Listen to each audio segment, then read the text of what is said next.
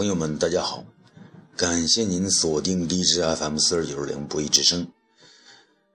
今天呢，给大家讲个故事：中国女人与英国女人关于恋爱的对话，很有意思。呃，三十岁的中国女人的恋爱期基本上就截止于三十岁，得赶紧结婚。英国女人呢就纳闷了。多和几个男性相处生活过，多做些比较。你知道你到底喜欢什么样类型的男人吗？如果这么早结婚，你日后不是容易后悔吗？在中国女人哪里听说过这样的论调？能够和剩女划清界限就烧高香了，哪里还敢奢求自己要什么？什么是适合自己的？这些需要花时间来发现和寻找的感情需求，对于中国女人而言是奢侈。倒是有一点钱和房子，这个找老公的首要要求，倒是人人都赞同。那英国女人听了吓一跳：钱和房子，你若不喜欢这男人，钱和房子能带来幸福吗？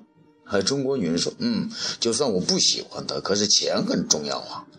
而且我家里人和周围的人一定会说我嫁得好，呃，这种中国式的答案一定会让英国女人大笑。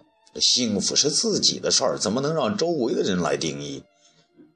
这话呢，还真问对了。在中国呢，很多时候个人幸福呢是他人定义的。中国人在旁人的赞扬声中找到幸福。英国女人又问。想要嫁给钱和房子，那得是什么样的男人呢？中国女人答：最好是高富帅，年纪大些也无妨。这个英国女人愣了愣啊，年纪大些是多大？中国女人说：大个十岁、二十四岁呗。英国女人答：这么老？中国女人说：是啊，这样的人才成熟稳重啊。英国女人又问：“成熟稳重是什么意思呢？”中国女人说：“就说他会宠着我，让着我。”英国女人简直要跳了起来：“哎，这不是对女人的侮辱吗？”